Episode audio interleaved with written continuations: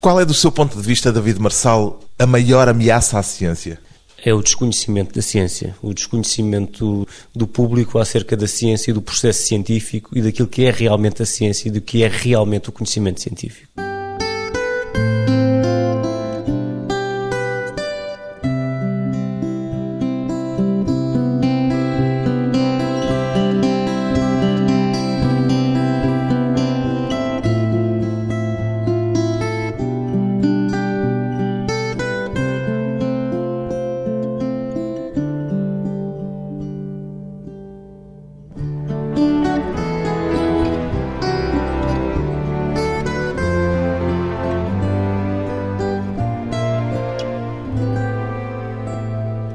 David Marçal, 38 anos, bioquímico e divulgador científico. Aceita esta designação, David Marçal? Aceito com muito gosto.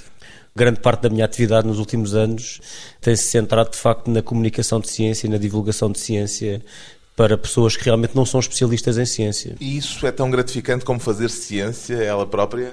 Para mim até é mais. Gosta mais de divulgar do que de fazer ciência? Gosto, gosto bastante. Diria que sim. Porque Por tenho, porque também tenho uma grande vocação e uma grande motivação para a comunicação e desta forma consigo combinar duas grandes motivações minhas, que são a ciência, a investigação científica e também a comunicação.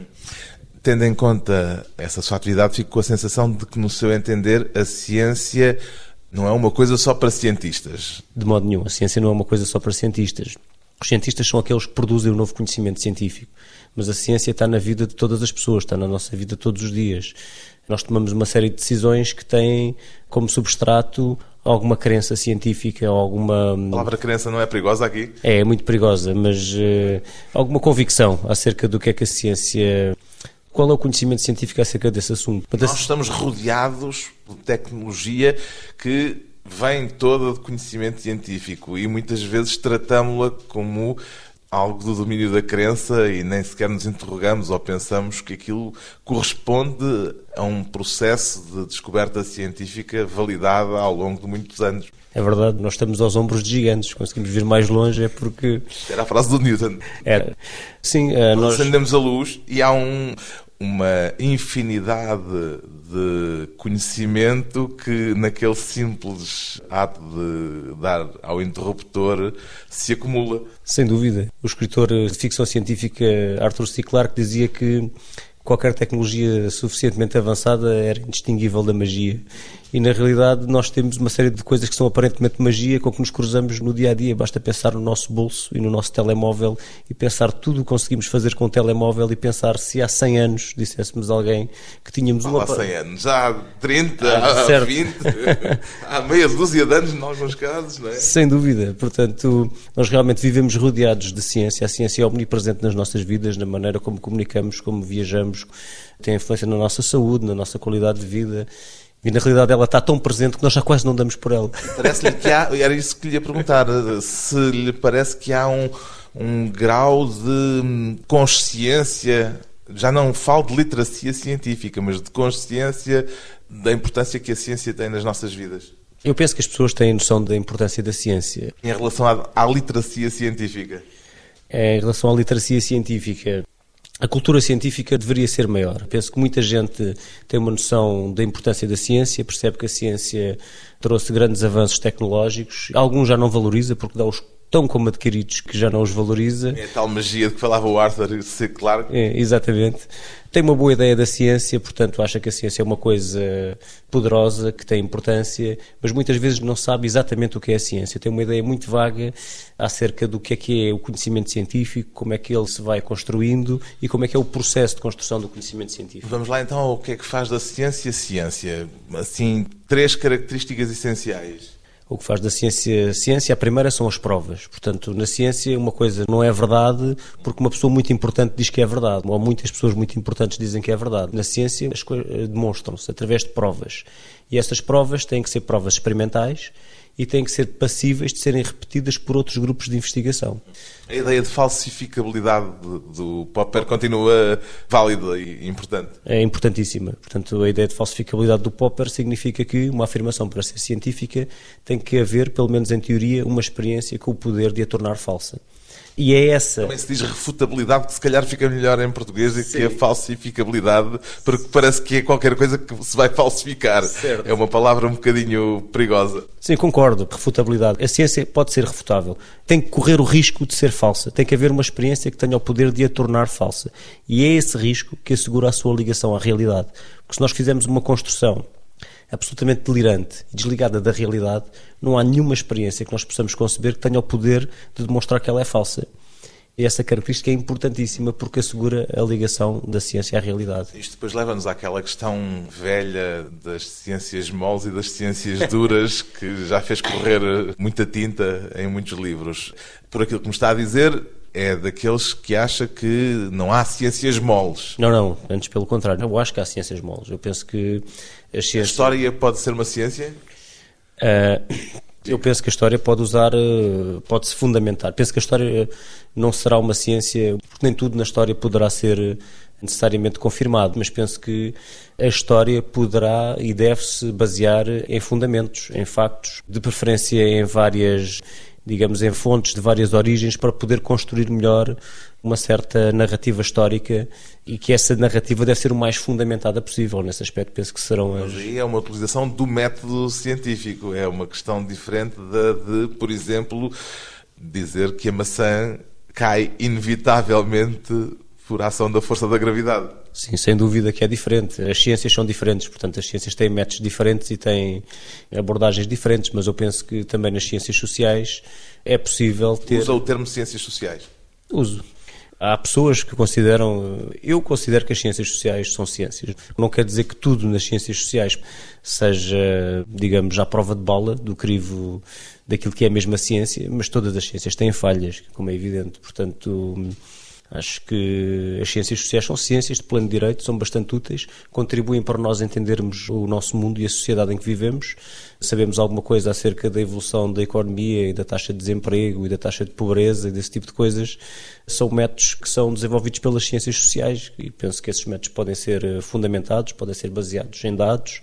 Claro que são ciências que têm os seus métodos próprios, aplicáveis ao, digamos, ao corpo de análise a que se dedicam. Portanto, acho que as ciências sociais são úteis e são ciências de pleno direito. O método científico tem uma série de passos e muitas vezes esses passos não são conhecidos. Porquê? Não sei. É a escola que está a falhar? Eu acho que a escola falha um bocadinho ao ter uma insuficiente incidência no ensino experimental. A base da ciência é a experiência e o ensino experimental das ciências é tardiamente introduzido nos currículos escolares e talvez de um modo não tão intenso como deveria ser.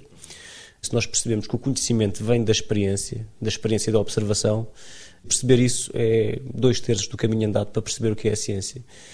Eu penso que as pessoas acabam por se desligar muito do que é que é a base do conhecimento científico porque a ciência está pouco enraizada na nossa cultura. As pessoas não falam de ciência no. Parece paradoxal com aquela ideia que é. tínhamos já um bocadinho desenvolvido de que a ciência está à nossa volta por todo lado. É sem dúvida paradoxal. Até mesmo pessoas que.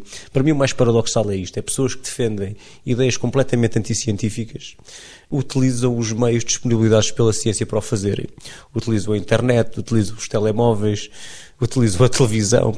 Para mim, isso é o cúmulo do paradoxo de uma sociedade que é baseada na ciência, mas em que há algum desconhecimento ou um desconhecimento grande do processo científico. Também é capaz de haver o contrário, ou seja, cientistas que de vez em quando tropeçam assim em momentos de pensamento mágico, ou não? Claro, quer dizer, os cientistas são pessoas, são humanos, o ser humano tem uma dimensão racional e uma dimensão emocional. Né?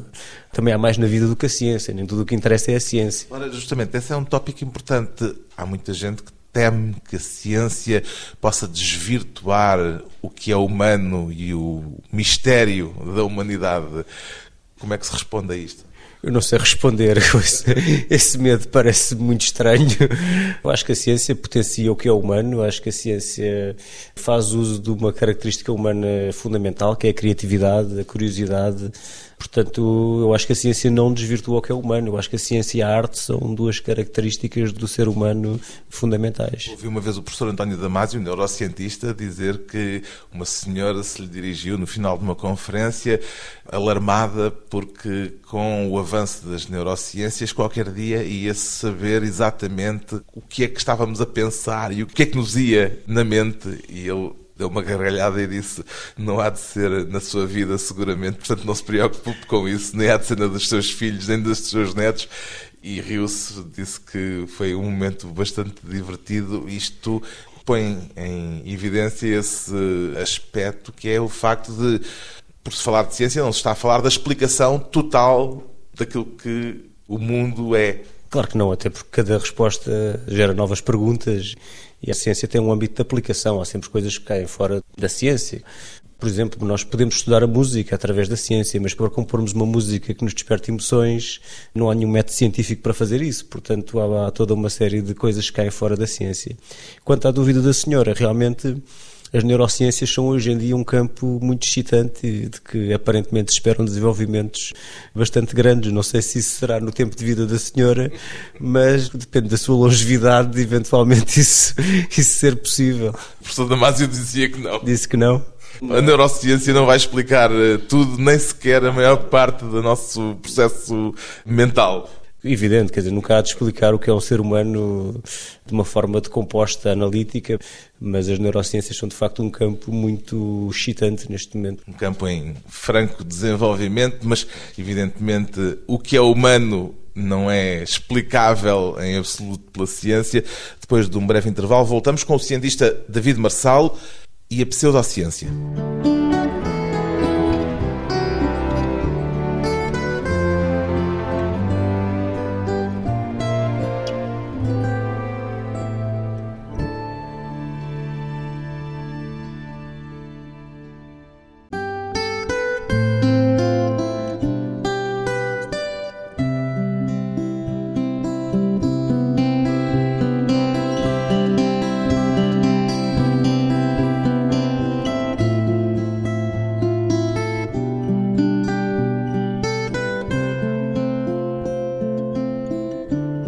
Regressa à conversa com o cientista David Marçal, autor de um pequeno ensaio intitulado Pseudociência. Como é que começou a interessar-se por esta questão da pseudociência, David Marçal? Comecei a interessar-me mais ou menos desde que me interessei por ciência, portanto há muito tempo. Portanto, eu sempre achei piada, desde que estudava ciências até depois fazer investigação científica, sempre achei muito interessante o modo como a ciência era retratada nos meios de comunicação de massas que era uma maneira bastante equívoca. É valorizada, por um lado, porque é uma espécie de selo de qualidade, mas depois esse selo de qualidade também é usado para coisas que não têm nada de científico. Sim, muitas vezes é usada de uma forma mística. A ciência como uma espécie de religião, em que nós devemos acreditar sem perceber bem porquê nem como. Há uma visão mistificada da ciência que por vezes até é fomentada intencionalmente, usando palavras complicadas, eh, evocando gurus especialistas em determinados assuntos. Eu sempre achei muito interessante como é que a ciência era retratada nos meios de comunicação. E quando me comecei a dedicar à comunicação de ciência, cheguei à conclusão que um objetivo fundamental da comunicação de ciência, antes de explicar sequer a importância de fazer investigação de uma determinada área ou, ou explicar eh, porque é que o trabalho de um determinado investigador é, é fantástico, antes disso tudo, é explicar às pessoas o que é ciência, porque eu penso que muita gente não sabe exatamente o que é ciência e o que é o processo científico. Porque senão está-se a reproduzir aquele princípio anticientífico do argumento da autoridade. Sem dúvida. A ciência é muitas vezes utilizada com. Muitas vezes tenta-se fazer passar coisas que não são ciência por ciência com base em argumentos de autoridade, por exemplo. Mas a questão que eu estava aqui a pôr até era outra. Era de que, mesmo na comunicação acerca da ciência, nos meios de comunicação de massas, muitas vezes reproduz-se esse processo não falando da ciência por si só, mas recorrendo ao argumento da autoridade. Eu digo o professor António Damásio e as pessoas imediatamente tiram o chapéu e reverenciam, não é? Claro, o validado cientificamente, está provado cientificamente, aquela coisa. Isso até na publicidade aquela coisa para acabar as conversas de café acima de um determinado assunto, isto está provado cientificamente, portanto, não interessa como é que foi provado, não interessa quais são os fundamentos, interessa ali um facto, uma coisa, um de que facto um selo. Um selo. E isso é uma visão mitificada da ciência, porque a ciência não é isso. A ciência... E esse é o processo que, li o seu pequeno livro, é o processo usado pela pseudociência. Sem dúvida. Portanto, a pseudociência falta-lhe o que é fundamental na ciência, que são as provas. Então procura na falta de provas, procura imitar toda a estética da ciência, procurando parecer-se o mais possível com a ciência. Então, o que é que faz? Encontra uma série de autoridades que normalmente são doutores, gurus quânticos, ex-cientistas da NASA, que validam uma determinada ideia. E associada a essas figuras de autoridade, usa uma série de linguagem científica, linguagem aparentemente científica, que usa sem qualquer significado. O quântico, então, é talvez dos mais usados, não é? É verdade, o quântico. Há o caso das famosas... Tudo é quântico. Sim, as famosas pulseiras quânticas, power balance. E o que é engraçado é que estes falsos quânticos dizem sempre uma coisa que eu acho muito interessante, que a física quântica é uma coisa nova da qual temos que esperar grandes revelações. Mas a física quântica já tem mais de um século. É extraordinário. Ela, a física quântica surgiu na viragem do século XIX para o século XX, com Max Planck e com Einstein, e os seus princípios fundamentais ficaram definidos nas primeiras três ou quatro décadas do século XX. Os falsos quânticos ainda estão... Descobriram a física quântica agora, ainda acham que a física quântica é muito nova ainda mas agora há uma nova que substitui um bocadinho o quântico e isso leva-nos outra vez até o António Damasio, que é o neuro. Agora também há uma série de aldrabices pseudocientíficas que começam com o prefixo neuro também. O neuro é capaz de ser o novo quântico, eu prevejo. então, pseudociência parte desse argumento da autoridade usando ou palavras caras ou doutores, antigos cientistas da NASA. Entramos num outro campo que é o das chamadas medicinas tradicionais. São pseudociências? Medicinas tradicionais ou alternativas ou complementares ou como estão na nossa legislação terapêuticas não convencionais. Isso tudo. Podem ser pseudociências se alegarem ter um fundamento científico que não têm. Se houver uma medicina tradicional que diga nós conseguimos curar as pessoas com base no pensamento mágico, porque nós encarnamos um lobo ou um tigre, pronto, isso não é pseudociência, porque isto não se faz passar por ciência, isto tem como base pensamento mágico.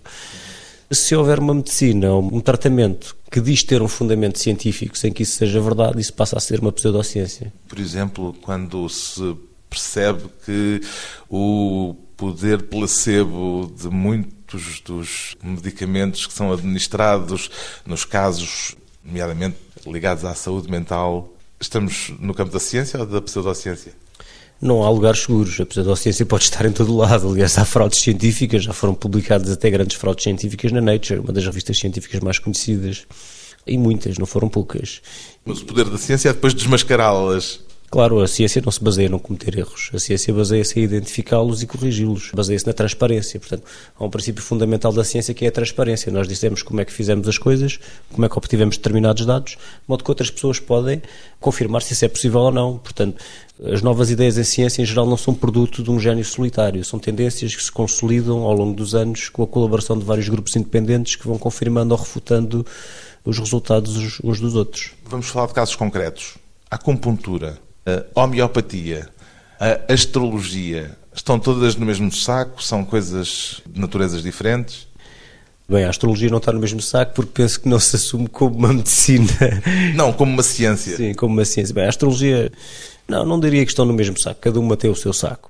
Bem, a astrologia não tem nenhum fundamento e penso que está num saco à parte porque penso que muito pouca gente acreditará que tem algum fundamento. Muito pouca gente? Bem, as revistas estão cheias de astrólogos, eh, os canais de televisão têm muitas vezes programas desse tipo. Sim, é verdade, isso é notável. E, aliás, interrogo-me como é que os órgãos de comunicação social por exemplo, os jornais que estão sujeitos a certas normas deontológicas da profissão acham normal publicar horóscopos. Portanto, pergunto-me onde é que isso se enquadra nos princípios éticos do jornalismo. Deviam publicá-los pelo menos com um aviso dizendo que nada daquelas eh, previsões tem algum fundamento e que são apenas para fins de entretenimento. Eu penso que muita gente, apesar de tudo, tem esperança nisso, que muita gente encara a astrologia... Lê aquilo por brincadeira? Penso que sim. A quantidade de pessoas que levará aquilo mesmo a sério será uma minoria. Mas posso estar enganado, não tenho dados. Isto é... é, é não é científico. Não é científico. Também pode ter, um, digamos, uma amostra muito enviesada, que são as pessoas que eu conheço, mas quero. tenho esta ilusão. Quanto às medicinas. Acupuntura, homeopatia. Tal como a medicina dita convencional, também não gosto desta palavra, as medicinas não se validam ou invalidam por atacado. Portanto, nós validamos ou invalidamos tratamento a tratamento para cada condição clínica. O caso da homeopatia, as coisas são um bocadinho mais simples. O Estado, por exemplo, já reconhece a aceitabilidade da homeopatia. Pois reconhece. Não só da homeopatia, como de uma série de outras, que reconhece ao todo oito terapias alternativas e certifica, está disponível para certificar terapeutas alternativos nessas terapeutas não convencionais, que é a palavra que está na lei. Que eu penso que é um erro, francamente. Acho que esta regulamentação que visa conceder cédulas profissionais a algumas destas pessoas, tem como efeito criar uma certa confusão, que é a ideia de que estas terapias têm um fundamento científico equivalente à da medicina convencional, o que pura e simplesmente não é verdade. De onde é que vem, no seu entender, esse equívoco, aquilo que considera ser um equívoco? É uma tendência. Portugal não é o primeiro país a fazer isso e penso que tem a ver um pouco com a influência destes grupos junto do poder político. Foi um processo que demorou muitos anos. A primeira lei procurava enquadrar estas terapias foi publicada em 2003. Era para ser regulamentada num passo de 180 dias. Não foi. Quer dizer que a ciência está a perder uma batalha? Penso que neste caso está a perder algumas batalhas, sem dúvida, porque hum, é absurdo. As leis, as portarias que regulamentam estas profissões, há uma portaria para cada uma destas profissões, foram publicadas em outubro. E a linguagem usada nestas portarias é constrangedora. Fala em uma visão holística do ser humano, desarmonias energéticas, alinhamentos de chakras. Fala... Alinhamentos de chakras? Sem dúvida. Está na lei? Sim, sim, está. É uma linguagem absolutamente mística que de alguma forma fala de coisas místicas como se elas existissem. E é uma lei que não protege em nada os pacientes. Portanto, na minha opinião, não tem nenhuma vantagem porque nenhuma proteção confere aos pacientes. Os defensores das chamadas medicinas alternativas costumam contrapor aos ataques a que são sujeitos por parte do campo científico o argumento de que isso se deve a um poderoso lobby farmacêutico interessado em não deixar que essas formas de atividade sejam aceites. Sim, Já ouviu este argumento? Já, muitas vezes. Aliás, eles inventam muito poucos argumentos novos, portanto, esse é um dos velhos argumentos. Posso contrapor, por exemplo, que o negócio das medicinas alternativas também é um grande negócio. Por exemplo, a homeopatia é um negócio de multinacionais farmacêuticas e muito lucrativas. Portanto, As multinacionais farmacêuticas que também estão no seu livro no campo das pseudociências, por exemplo, com aquela história maravilhosa do Tamiflu que foi vendido aos milhões para uma situação que depois não tinha correspondência com a realidade. Sem dúvida, isso é claramente um caso de má conduta científica e que eu considero pseudociência, porque a Roche falsificou o conhecimento científico acerca da eficácia do Tamiflu e com isso conseguiu grandes lucros, porque os governos de todo o mundo compraram grandes quantidades de Tamiflu para reagir às gripes pandémicas sem dúvida, digo que não há lugares seguros. A indústria farmacêutica tem um cadastro considerável. Agora, o cadastro da indústria farmacêutica convencional não significa que possamos aceitar tudo no mesmo saco com base nisso. Evidentemente que há erros, que há falhas, procuramos corrigi-las. Agora, isso não significa que isso seja uma porta para aceitarmos todo o tipo de práticas não científicas em pé de igualdade. O caso do Tamiflu é uma falha, portanto, há uma exigência de ensaios clínicos e de demonstrações de que as coisas funcionam. Neste caso, essa exigência foi de alguma forma manipulada, portanto, houve uma série de ensaios clínicos que foram escondidos e que se fossem analisados na totalidade, todos os ensaios clínicos, ficávamos a saber que o Tamiflu não tinha uma eficácia que justificasse o seu uso Portanto, a indústria farmacêutica também tem. E diz que a indústria farmacêutica está por trás também da homeopatia. Claro, quem, quem produz os remédios homeopáticos não são monges budistas nas montanhas a meditar, são grandes empresas, como por exemplo a Boiron, que produzem esses medicamentos e os vendem em todo o mundo. São negócios bastante lucrativos, são empresas multinacionais com muito poder, muito dinheiro e muita influência negócios de milhões por trás de um processo que está longe de ser científico. Depois de mais um breve intervalo, voltamos com o cientista David Marçal e a ideia de que também se pode brincar com coisas sérias.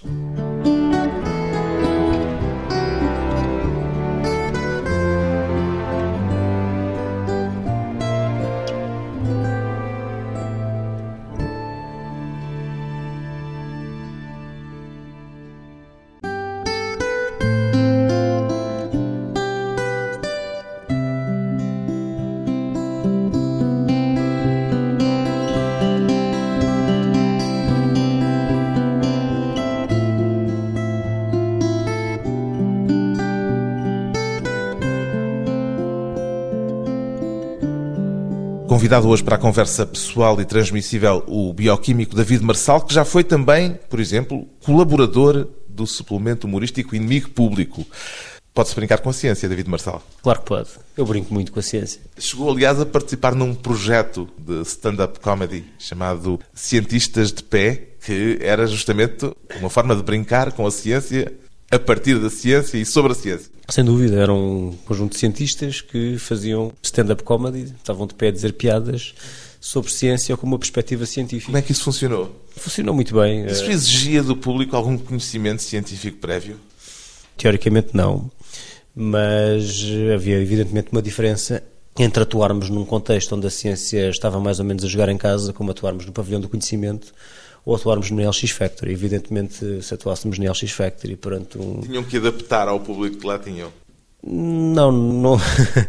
à partida já estava adaptado. Procurávamos sempre fazer textos que fossem acessíveis a toda a gente, mas encontrávamos talvez uma maior resistência inicial. Se calhar, até se começarem a rir, precisavam de mais tempo.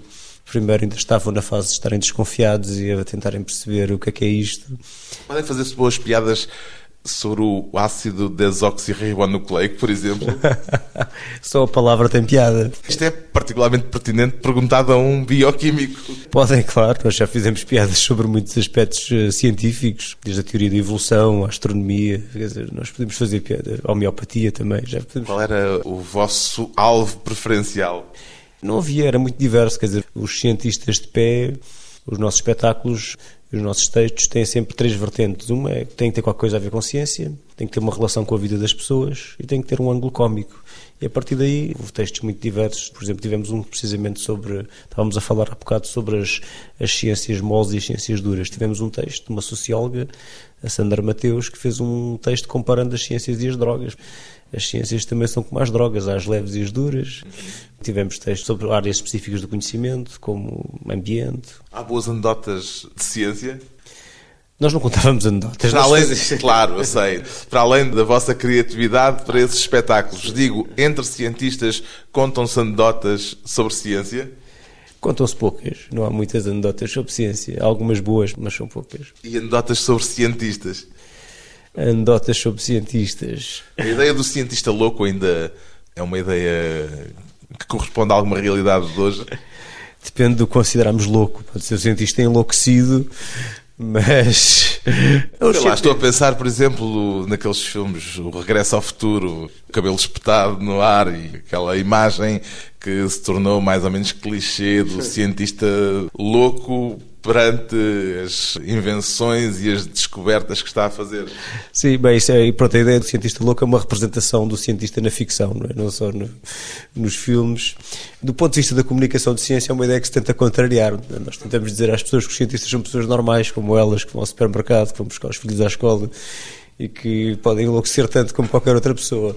É verdade que às vezes há cientistas que não ajudam a melhorar essa imagem, mas a maioria. Mas a ideia é que os cientistas são pessoas. Claro, sim. Além do intuito de fazer rir, havia nesses espetáculos também alguma intenção de caráter didático?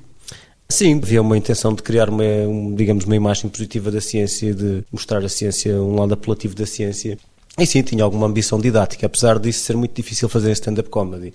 Mas... Tudo o que é didático tende a ser eh, chato. Sim, portanto, nós não. Ou seja, não iam para lá dar eh, não. lições. Não, não. Normalmente eh, os testes eram uma perspectiva sobre um assunto, não eram propriamente uma lição sobre um assunto. Era uma perspectiva de um cientista, partia sempre da base de uma perspectiva do investigador que estava a fazer o stand-up. Eram todos cientistas? Eram todos cientistas. E esse grupo, entretanto, afastou-se? Sim, este grupo agora está um bocado em stand-by. Uma ciência em Portugal é verdade, este grupo também sofre um bocadinho dos problemas da ciência em Portugal, sofre da fuga de cérebros, muitas pessoas emigraram, estão em muitos países, mas de vez em quando ainda fazemos uns espetáculos no verão, isto é mesmo verdade, às vezes, por exemplo, na Feira do Livro, muitas vezes estão cá alguns dos imigrantes e aproveitamos e fazemos um espetáculo. Alguns dos imigrantes cientistas, que certo. estão a trabalhar em laboratórios lá fora sim, e que sim. vêm cá passar o verão. Exatamente, estão a trabalhar nos Estados Unidos, na Bélgica, em vários países. Esse problema da fuga de cérebros sente-se hoje na ciência em Portugal? A mobilidade na ciência é normal. Eu acho que a carreira de um cientista é um pouco como a carreira do futebolista. Eles têm que estar no sítio certo para aquele determinado momento da carreira. Imagino um futebolista que queria jogar sempre, não sei, no Andorinha, qualquer coisa assim. Portanto, não teria chegado ao, a ser o melhor jogador do mundo, não é?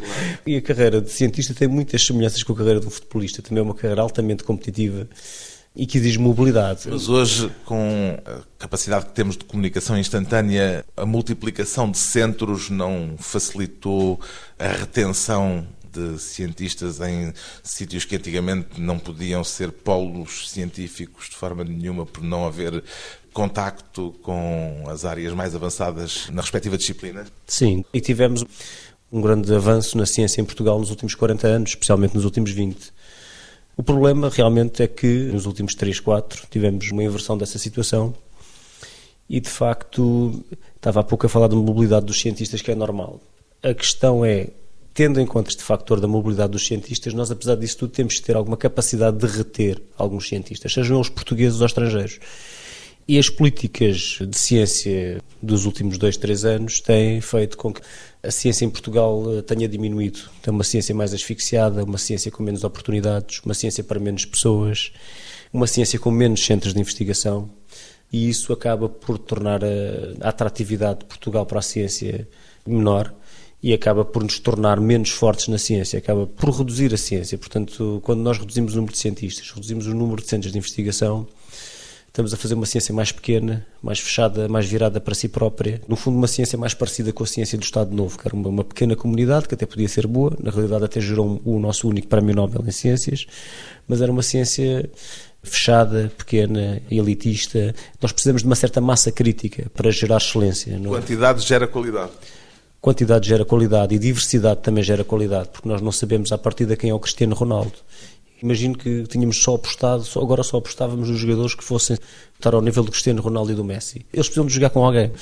E de facto, nos últimos anos, não sei se há cientistas loucos, mas há cientistas enlouquecidos com uma política de encolhimento da ciência. Como é que o David Marçal se tornou bioquímico?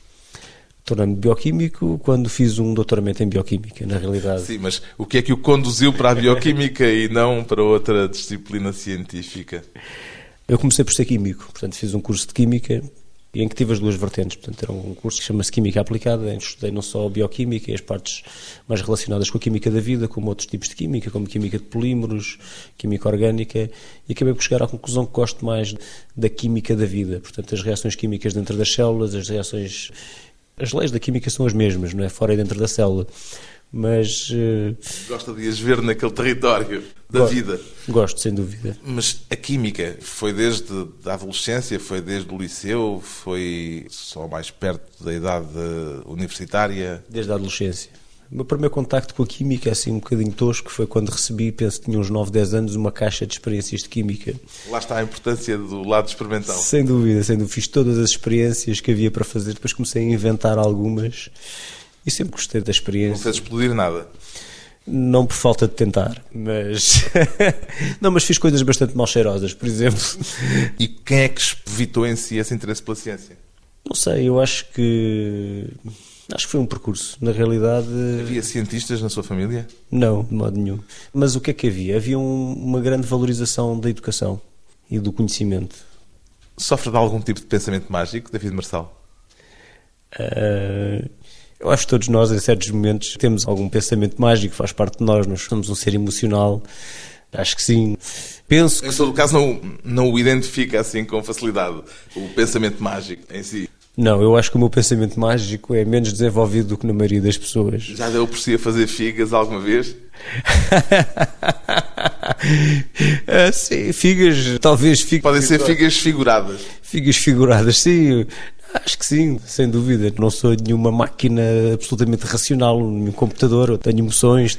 Há coisas que eu gostava que acontecessem, outras que não. Quer dizer, como é evidente, toda a gente tem um lado emocional. Os cientistas também são pessoas. É a tal máxima de que se falava há pouco, os desafios da ciência e a ameaça da iliteracia científica. Duas questões que ocupam o bioquímico David Marçal, o autor do ensaio Pseudociência, publicado pela Fundação Francisco Manuel dos Santos.